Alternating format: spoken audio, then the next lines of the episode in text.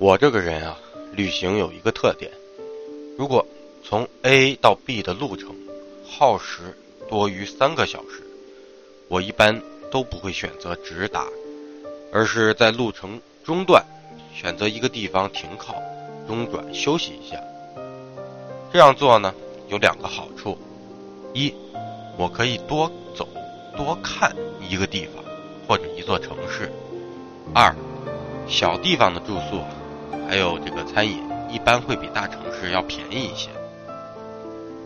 当然，我这个习惯也不是天生的，它要从我闯入的第一座日本小城说起。这座小城就是今天和各位介绍的富士山下的小城昭金。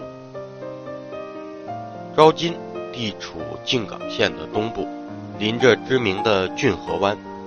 既是富士山的南门户，也是伊豆半岛前端的主要交通枢纽。来到昭金呢，是我五年前第一次日本之行的，怎么说，不得已而为之。因为当时啊，我要从关西地区前往富士山，坐新干线到了静冈县的三岛市，已经是下午的六点钟，天早已经黑了。而此时要前往富士山，等我到达，差不多就晚上的九点十点。于是啊，我决定在玉电厂线的西边起点站，招金调整一晚，第二天再去富士山。虽然招金算是一个交通枢纽，却不通新干线。好在呢，我从三岛转车到招金，坐车只用五六分钟，而。当我在昭金出站以后，我是有些发懵的，因为此行是我第一次来日本，在关西地区待了熙熙攘攘的六天后，这时候突然来到一座城市，发现车站没人，站前广场没人，各条马路没人，就连市中心商店街上，家家都紧闭门户。说实话，对于第一次自由行到这里的游客来说，是让人心里有些发慌的，而且当时啊，东日本大地震、福岛核泄漏事故也刚刚过去两三年。我太太呢，走在招金的马路上，就一直问我，是不是这里也核泄漏了？该不会人都跑光了吧？好在我预定的酒店距离招金站并不远，步行五六分钟。关键呢，他家很便宜。一晚只需要三百五十元人民币。在入住的时候，还有一个小插曲。当初我之所以要预定他们家，一方面是前面要去的玉电厂没有合适的酒店，更主要是因为他们家的酒店简介上写着，房间都是拥有两米二超大床的景观房，这一点是十分诱人的。但是。等我办理完入住手续，进房间一看，傻眼了。给我的房间呢，仅仅是一间放着一米四小床的经济房。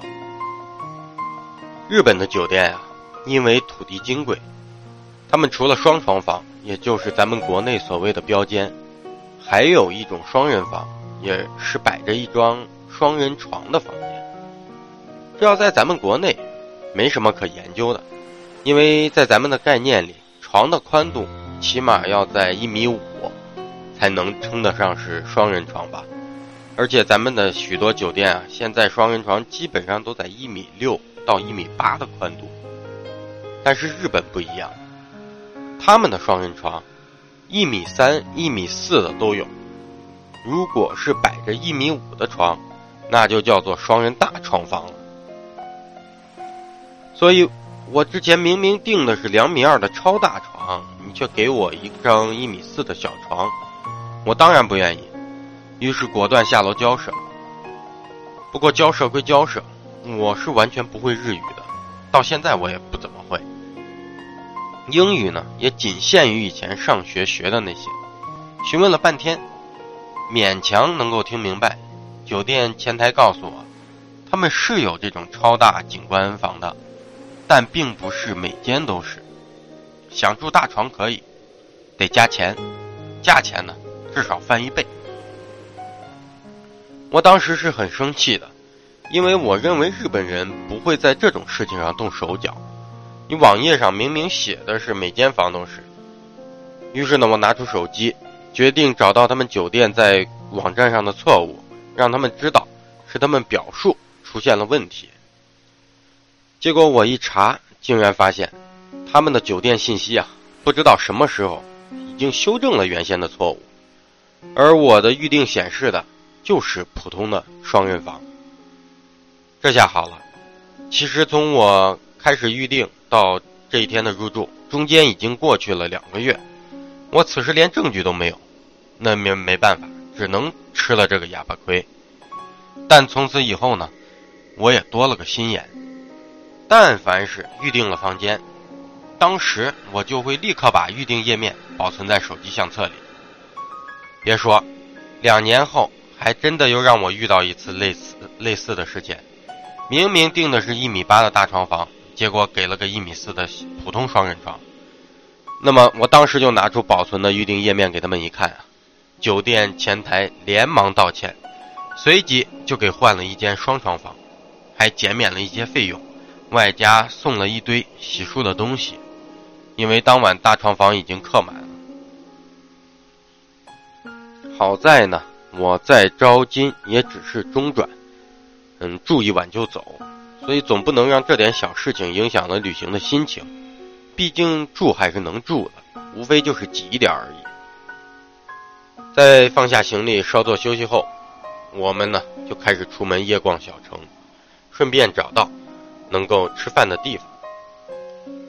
招金这座城市啊，人口有二三十万，陆运、航运都十分发达，在日本绝对算得上是一个。